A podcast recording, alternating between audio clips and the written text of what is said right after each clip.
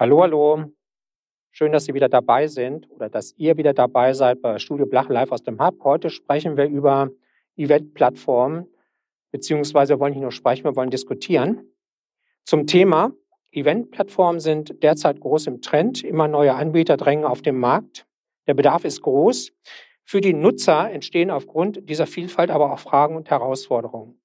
Im Vordergrund stehen dabei die Leistungen und Features der Plattform, äh, Usability, Praxistauglichkeit, natürlich Investitionskosten und vielleicht auch noch das Vertrauen in einen Anbieter. Leistungen, Features und Investitionskosten stehen in einem direkten Zusammenhang. Hier muss sich der Anwender darüber im Klaren sein, was er jetzt und in Zukunft benötigt. Stichworte sind Grafik, Raumnavigation, Avatare, Chatfunktionen, Ansichten, Schnittstellen, Sprachen, Branding, Templates, Venue Design, Teilnehmeraktivierung, Tracking, Streaming und einiges mehr. Wir haben viele Fragen. Wer uns diese Fragen beantworten wird, sagt uns jetzt Michael Hosang, den ich auch in diesem Kreis begrüßen möchte. Michael Hosang ist vom Studieninstitut für Kommunikation. Wir haben gemeinsam schon viele Veranstaltungen moderiert, manche gut, manche sehr gut. Michael, schön, dass du dabei bist. Wer ist sonst noch dabei? Vielen Dank für die charmante Anmoderation, Peter. Manche gut, einige noch besser. Das behalten wir schon mal fest, auch für diese Veranstaltung. Ich freue mich ganz besonders, dass wir über drei illustre Gäste heute verfügen zum Thema Eventplattform und wie es sich gehört, fangen wir mit den Damen an. Allen voran, Sabine Reise ist Geschäftsführerin bei der All-Seated GmbH und zwar für Deutschland, Österreich, Schweiz und die Niederlande. Warum ist sie hier? Eigentlich ganz einfach. All-Seated ist eine innovative Event Planungsplattform, mit der Veranstaltungsorte, Kunden und Anbieter mit Hilfe digitaler Tools und virtueller Realität zusammenarbeiten und Veranstaltungen planen können. Ich weiß, das ist ein sehr verschachtelter Satz. Ich versuche nochmal einfacher auszudrücken. All Seated GmbH ist eine Veranstaltungsplattform mit virtueller Realität und 3D-Diagramm. Das dürfte jetzt sitzen. Herzlich willkommen, Sabine Reise. Dankeschön. Zugeschaltet ist uns eine weitere Dame und die begrüße ich ganz herzlich, Natascha Weil. Sie arbeitet als Senior Manager Marketing und Events bei der international ausgerichteten Continental Tevis AG und Co. OHG in Frankfurt und ist zudem Teamleader für Fairs und Exhibition. Herzlich willkommen, Natascha Weil. Herzliche Grüße aus Frankfurt. Und last but not least, Marco Scheele, der über sich selbst sagt, für uns ist ein Event ein Erlebnis, ein Ereignis, das in Erinnerung bleibt, anders, einzigartig und digital. Mit uns meint er seine Company, die Event It AG, eine Veranstaltungsagentur aus Hannover, die Menschen, Events und IT miteinander verbindet. Ein ausgewiesener Experte für genau diese Diskussionsrunde. Herzlich willkommen, Markus Scheele. Ja, danke. An Markus Scheele hätte ich dann auch die erste Frage, die da lautet, gehen Digital- und Hybrid-Events auch ohne Event-Plattformen? Und sie ist zweigeteilt. Was sind die Trends bei Event-Plattformen? Markus. Ja, äh, erstmal müsste ich natürlich als Anbieter von digitalen Event-Plattformen sagen, nee, geht nicht ohne. Also man braucht auf jeden Fall eine Plattform. Aber ich glaube, viel wichtiger ist erstmal die Definition, was ist denn ähm, dann ein digitales Event? Und das ist für manche dann schon eine Zoom-Konferenz, ein Team-Meeting oder ein Hangout. Ähm, da kann man ja auch schon ziemlich viele Sachen machen. Wenn man meinen kleinen Sohn fragt, äh, äh der nutzt eine App, die heißt Hausparty, wo sich alle Kumpels online treffen. Äh, das ist auch schon ein kleines Online-Event. Ich glaube, wenn es ein bisschen größer wird, wenn es auch im Business-Bereich geht, dann fragt man sich natürlich, brauche ich ein paar mehr Features, die mir vielleicht die Standard-Tools nicht ganz so bieten können. Und äh, da würde man äh, es Sinn machen, wenn man auf eine Event-Plattform hinzugreift, gerade im unternehmerischen Bereich, wenn es auch darum geht, äh, gewisse Sicherheit zu haben, was äh, Außenstehende betrifft. DSGVO ist ja immer so ein ganz tolles Stichwort, was manchmal ein wenig schwierig ist mit ähm, amerikanischen Anbietern, ähm, weil die einem hier und da nicht zusichern können, dass äh, alle Daten auch nur in Europa verarbeitet werden. Der zweite Part war, in welche Richtung die Eventplattform. Genau, lassen sich Trends erkennen. Ja, ich glaube, das Wichtige ist, äh, dass immer mehr gefordert wird, dass es eine Interaktion gibt. Ähm, ich sag mal raus aus dieser Kinohaltung, dass ich einfach nur mich zurücklehne, etwas konsumiere, Äh, eine Eventplattform ist erst gut, wenn sie auch mit äh, dem Publikum interagiert. Auf einer normalen Konferenz oder einem äh, äh, hätte ich ja auch die Kommunikation der Gäste untereinander gefördert. Und das muss eine gute Eventplattform auch können, äh, dass die Leute untereinander viel besser in Kontakt kommen und das auf einfache Art. Man wird nicht alles kopieren können, was es in einem realen Event halt gibt. Man kann nicht so einfach an der Bar stehen äh, und so ins Gespräch kommen. Deswegen muss man den Leuten Tools an die Hand geben, um miteinander zu kommunizieren und dann über eine Eventplattform. Das kriegt man äh, mit den Standard-Tools nicht so gut hin und deswegen braucht man dann äh, so welche Plattformen. Diese Event-Plattformen haben ja verschiedene Funktionen. Einmal durchaus logistische Sachen, Teilnehmermanagement äh, zusammenbringt, die Technik, äh, eine Basis für die Technik schaffen. Und es gibt eben aber auch diese Aktivierungstools, äh, Möglichkeiten äh, für ein Gamification, Möglichkeiten für ein Voting zum Beispiel. Und es gibt eben noch weitere Funktionen, die, die sich aus dieser Virtualisierung von ähm, Räumen ergeben. Das ist ja, glaube ich, ganz schwer euer Thema, Sabine. War ein tolles Erlebnis. Man konnte tatsächlich virtuelle Avatare, die vorbeiliefen, greifen und ansprechen. Wir sehen es natürlich als Trend, das ist unser Tool, aber wir sehen auch einfach die Notwendigkeit, den Teilnehmer wieder äh, in eine Aktivität zu führen. Und das ist gerade, ähm, zu, so gibt da so das Stichwort, ähm, äh, dass man da dieses Zoom-Fatigue hat, also dass wir uns wirklich auch inzwischen ein bisschen langweilen in der Standard-Videokonferenz und ähm, ja, wir versuchen über den digitalen Zwilling, über die Gamer-Oberfläche, die wir schaffen, äh, die ähm, wirklich den realitätsgenau den den Raum wieder, äh, widerspiegelt, äh, da drin den äh, Teilnehmer als Avatar darzustellen, abzubilden und ihn ähm, dort wieder mit einer Videokonferenz, wie ein kleiner Robot, der äh, im Prinzip eine laufende Videokonferenz ist, und ihn ähm, da reinzusetzen und ihm das ähm, Raumgefühl wiederzugeben und durch das räumliche Gefühl spielerisch das Event ganz anders erleben zu lassen. Und mhm. äh, äh, das geht, ich muss kurz in diese Richtung Gamification und Gamifying, ja. das ist auch vielleicht nochmal eine spannende Definition.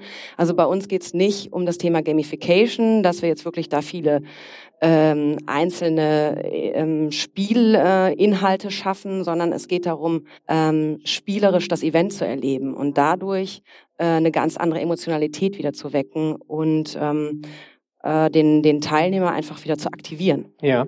Natascha, ich will dich gleich mal zu deinen persönlichen Erfahrungen dazu äh, befragen, aber eine, eine Rückfrage habe ich noch, Sabine, und zwar, dieses Gaming-Thema, das ist ja vielen von uns fremd, weil wir irgendwie schon alle älter sind als zwölf. Ne?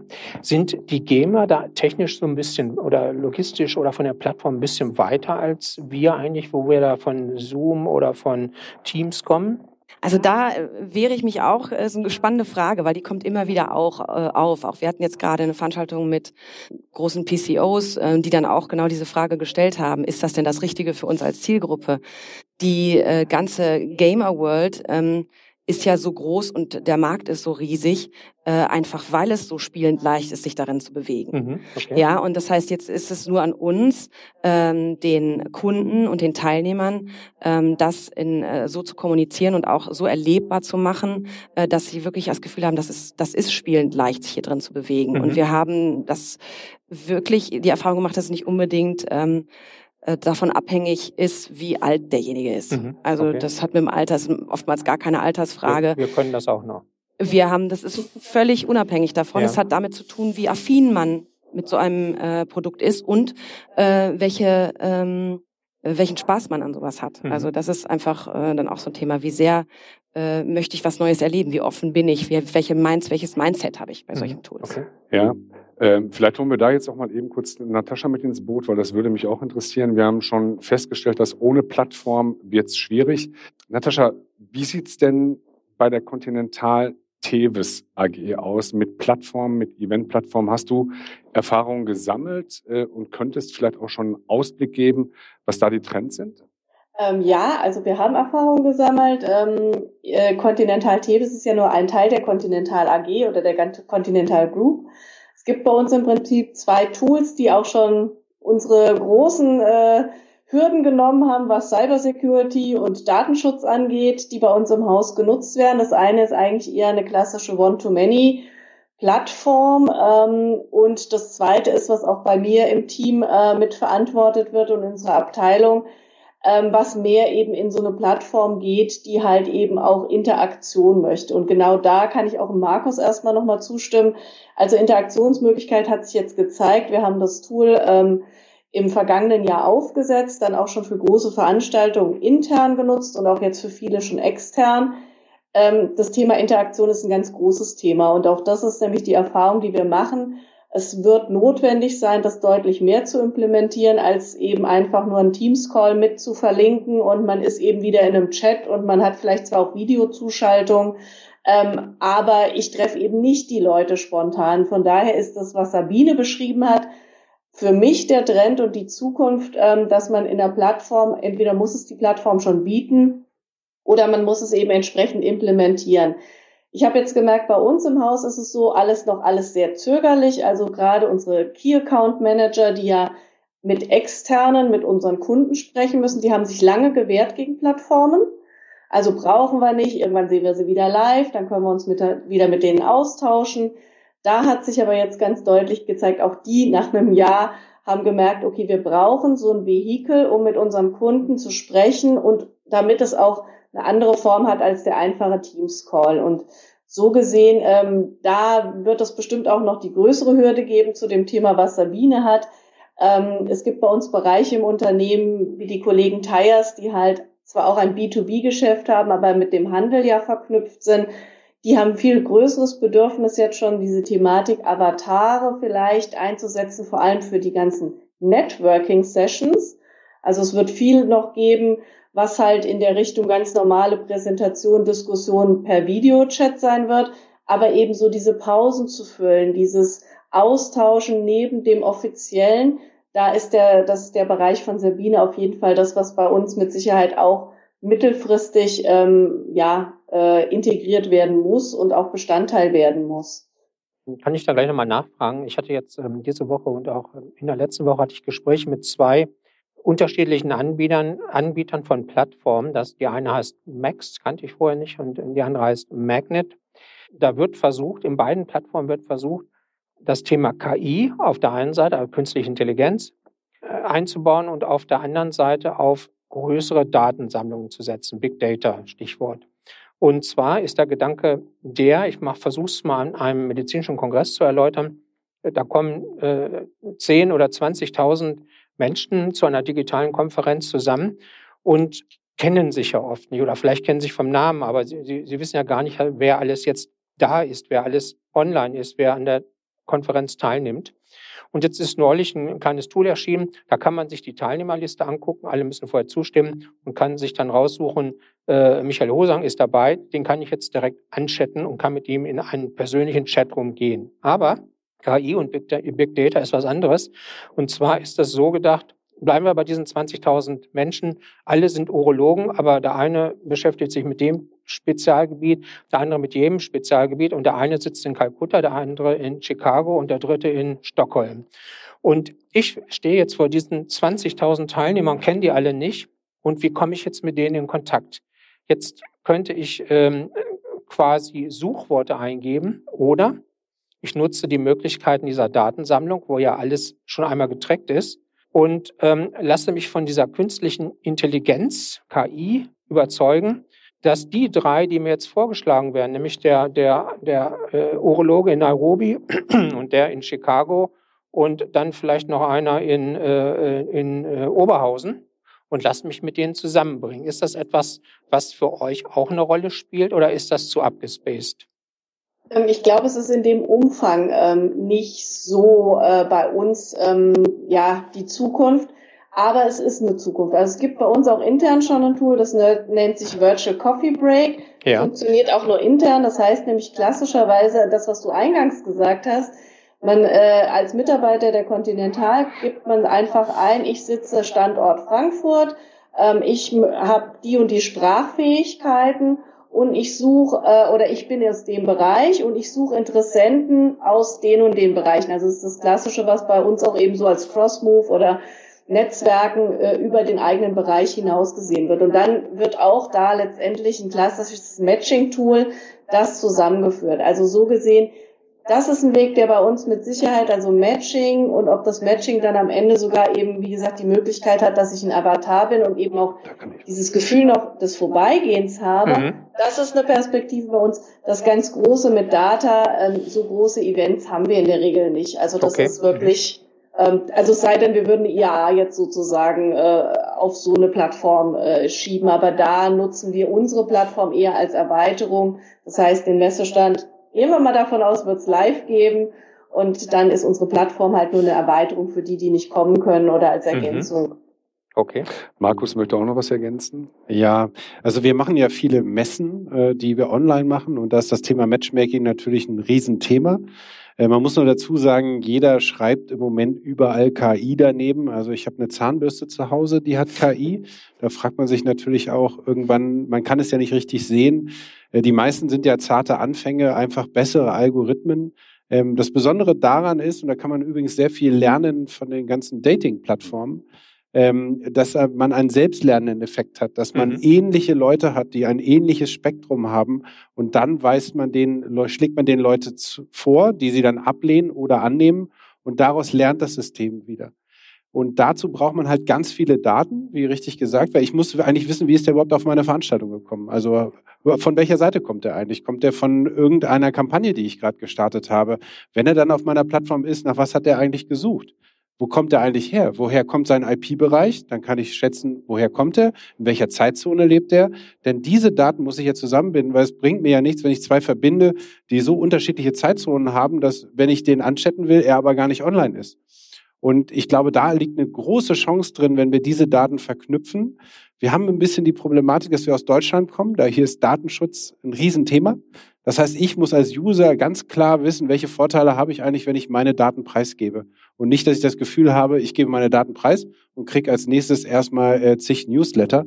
Ähm, aber vielleicht kommen wir zu, später noch zu, äh, ähm, ist das ist auf jeden Fall ein spannendes Thema. Und äh, ja. da investieren wir zum Beispiel im Moment viel äh, Zeit. Ja. Das war jetzt nicht abgesprochen, aber ja. du spielst den Ball äh, automatisch zu. Ähm, vor Corona gab es halt äh, diese andere Bassbegrifflichkeit, das war nämlich äh, Datenschutzgrundverordnung. Wie verhält es sich tatsächlich mit den Eventplattformen und Datenschutzgrundverordnung? Da würde ich ganz gerne auch nochmal in die Runde fragen. Nee, wir fangen nicht bei dir an, sondern ich würde da nochmal Natascha zuerst ins Boot holen. Also echt eine große Hürde, muss man ganz klar sagen. Ähm, ist äh, der Fall, äh, Michael, also in einem Konzern äh, hast du Runden, die du drehst. Also wir haben allein gebraucht wirklich ähm, unsere Plattform ähm, und das war mit einer Agentur zusammen ausgearbeitet, die bei uns Rahmenvertrag hat, wo also auch eine Vereinbarung herrscht, dass sie eben die Daten Dritter handeln dürfen. Nichtsdestotrotz Datenschutz Legal, also auch die Juristen eingebunden, plus dann noch Cyber Security wegen SSL-Zertifizierung. Also wir haben in Summe drei Monate gebraucht, ähm, um alle Schleifen, alle Dokumente zu drehen. Und es ist ein ganz entscheidendes Kriterium. Ähm, das, worüber wir ja gerade sprechen, nämlich Zoom, mhm. ist zum Beispiel ein Tool, was wir als Browser-Version, wenn ich wo eingeladen bin, nutzen darf, ähm, aber eigentlich nicht das Tool, was bei uns genehmigt ist, weil eben die Thematik klassisch wo werden die Daten gehandelt, wo stehen die Server und wie werden sie eben weiter oder wo werden sie weiterverarbeitet. Also ganz großes Thema auf Konzernseite. Ja, ich glaube nicht nur auf Konzernseite, sondern auch für dich, Sabine, ein großes Thema. Ja. Vielleicht hast du da auch noch mal eine kleine Erläuterung. Äh, ja, gerne. Also ich sehe das natürlich genauso, ähm, wie Natascha das jetzt gerade schon gesagt hat. Äh, es ist bei großen Unternehmen ähm, wirklich eine, eine große Hürde, die man überwinden muss. Es ist ein langer Prozess. Also jetzt wirklich zu sagen, wir haben nächsten Monat ein virtuelles Event, äh, das geht nicht, nicht so schnell. Das sind oftmals sehr langwierige Prozesse, je größer äh, und internationaler das Unternehmen ist auch. Ähm, dann geht es eben durch die Legal-Abteilung und so weiter.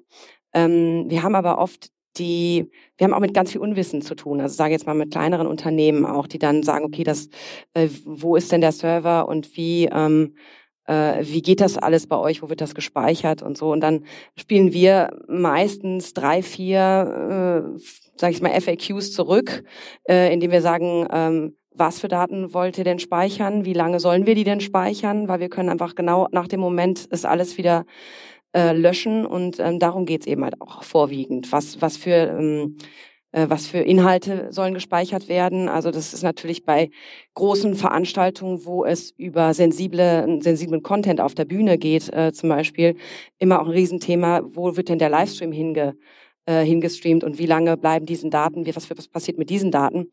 Und da sind wir zum Beispiel jetzt als reiner Plattformanbieter sind wir eigentlich außen vor. Mhm. Also das ist wirklich immer so ein bisschen, man muss, ähm, man kann da auch Lücken finden, sage ich jetzt mal. Ich will es jetzt nicht ähm, nicht zu sehr auf die Lücke schieben, weil das natürlich bei uns auch DSGVO-konform ist.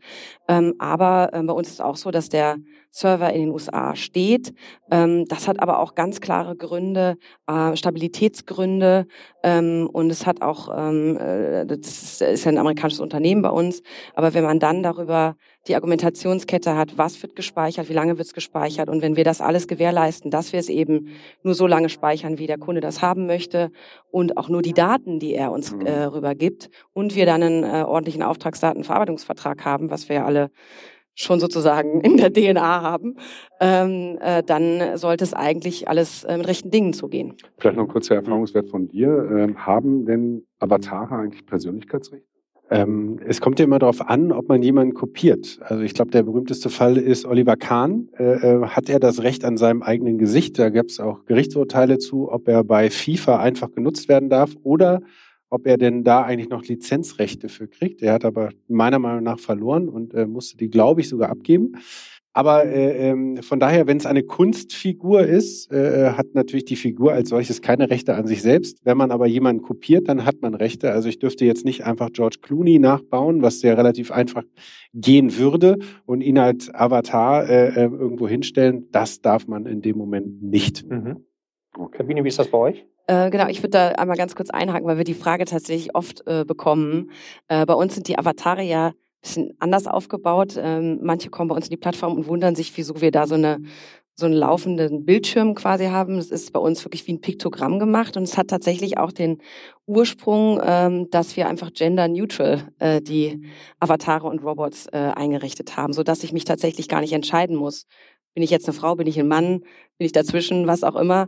Ähm, wie muss ich mich, äh, bin ich dunkel, hell? Also diese ganze Geschichte, Diversity, Gender Neutral, ähm, spiegelt sich dann auch in diesen äh, Robots wieder. Ähm, außerdem ist es ähm, so, dass der äh, derjenige, der ähm, dann unterwegs ist, in einem, im Event äh, sofort suggeriert kriegt, dass er als Videokonferenz durch die Gegend läuft. Also das ist, ähm, äh, ist ganz lustig. Aber wir kriegen halt diese Anfrage ganz konkret äh, immer wieder, äh, können wir nicht, kann ich meinen eigenen Robot gestalten? Und ich denke, äh, das wird auch so sein. Es wird sicherlich in diese Richtung gehen. Äh, da gibt's äh, ja von, was weiß ich, Disney, Pixar, wie auch immer, gibt's sicherlich äh, genug äh, 3D-Möglichkeiten. Aber die Frage ist halt immer auch, was, was will ich wie neutral halte ich mir das ganze Thema als Avatar? Ganz spannend. Okay. Markus, ich habe noch mal eine Frage an dich und zwar zum Thema Schnittstellen. Eigentlich habe ich zwei Fragen. Die erste Teilfrage ist, ist deine Zahnbürste jetzt auf Tinder? Und zweitens, das würde welche, auch andere interessieren. ja. Und zweitens, ja, welche, welche Schnittstellen braucht ein, ein, eine Eventplattform? Muss sie irgendwo integriert werden? Ist sie besser standalone? Passt sie sich in ein äh, Unternehmensgefüge ein? Wie, wie siehst du das? Ja, ich glaube, da hat jede Plattform seinen eigenen Gedanken. Es gibt die Plattformen, die einfach alles anbieten aus einer Hand und man muss das dann auch nehmen oder äh, man geht eher modular vor. Bei uns ist es so, der Kunde kann sich das aussuchen. Will er Module von uns nehmen, will er Drittanbieter-Software einbinden. Wir sind da relativ flexibel, weil es uns auch so einfach fällt, weil wir haben die Programmierer bei uns im Hause sozusagen und das läuft alles auf unseren Servern. Das heißt, da sind wir relativ schnell.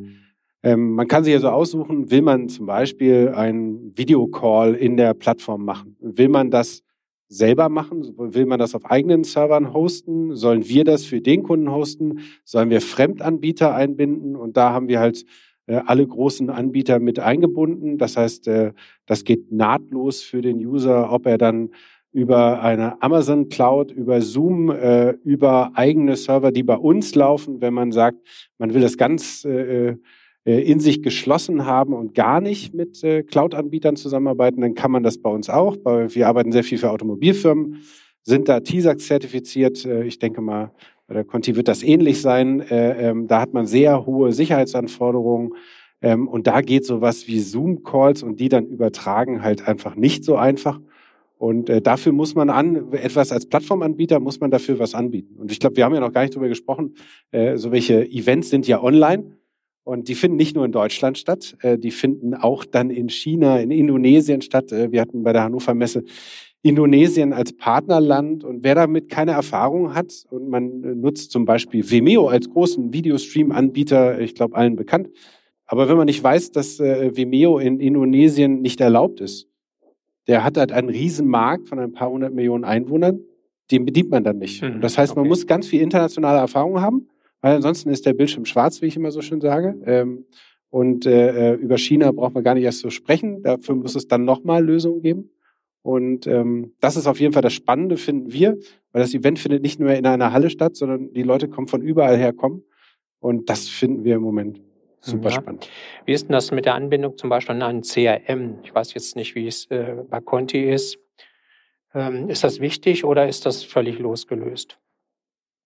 Also ähm, ich glaube, mittelfristig ist es wichtig. Ähm, ist aber auch bei uns eben so ein Punkt im Moment, ähm, dass wir einfach, um unseren Datenschutz äh, möglichst schnell durchzukriegen, auch das Tracken noch in sehr begrenztem Raum mit anonymen teilweise, also IP verschlüsselt zum Teil, ähm, arbeiten. Aber das ist mittelfristig, ist es die Lösung vor allem, weil ich eben eine Eventplattform auch äh, als längerfristiges Projekt sehe. Das ist natürlich jetzt hochgeboomt durch Corona, aber es wird bestehen bleiben. Und dann wird auch diese Thematik mit eben Daten ins CRM spielen, wissen wirklich, wer war anwesend. Mhm. Wir können das natürlich, solange wir in Teams sind, sieht man das ja auch immer ganz schön. Wir nutzen eben ähm, 365 von Microsoft also so gesehen, das wird ein Thema werden, auch dass eben eine Plattform äh, entsprechend äh, für CRM nutzbar ist. Weil gerade wenn wir als Continental mit unseren Kunden, mit den OEMs sprechen, dann will man natürlich wissen, wie auch auf dem Messestand, wer war mein Gegenüber, wer war gerade in dem Gespräch zum Produkt X oder Y mit mir, ja.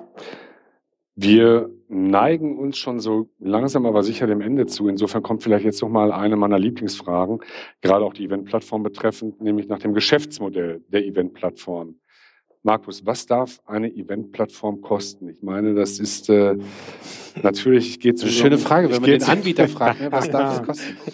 Äh, gut, ich, äh, nee, aber trotzdem mal ernsthaft an dich gerichtet. Ja. Ähm, Gibt es da so eine Range, die du einfach mal nennen könntest, dass man eine ungefähre Vorstellung hat? Hängt natürlich immer von den Features ab, klar. Ja, ist so ein bisschen die Mo Modulbauweise. Ja. Ähm, es ist so, man fragt einen Architekten, was kostet ein Haus? Ja, da gibt's auch von bis. Ähm, ich glaube, es gibt ganz einfache Modelle, die dann äh, per User basiert sind oder per Besucher. Ähm, ich glaube, da geht's so ab 99 Cent los. Da haben wir auch so ein paar Modelle, wo man das machen kann. Also sehr einfaches Set, muss man dazu sagen. Und das geht dann aber auch Cent für was? Für, für ein Jahr, für einen Teilnehmer? Für, für einen Teilnehmer. Okay. Mhm.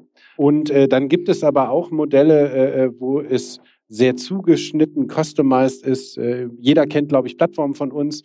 Meistens erkenne ich es schon an der Startbildschirm, welche Plattform da im Hintergrund ist. Und ich glaube, man merkt immer mehr, ich will nicht so aussehen wie mein Konkurrent, äh, der nämlich die gleiche Plattform nutzt, sondern ich möchte gerne, dass es so aussieht wie bei mir. Und das soll sich auch so anfühlen. Und ich glaube, die Entwicklung sehen wir ja auch. Und äh, das kostet natürlich deutlich dann mehr, weil es der Plattform ja egal sein muss, wie viele Besucher kommen.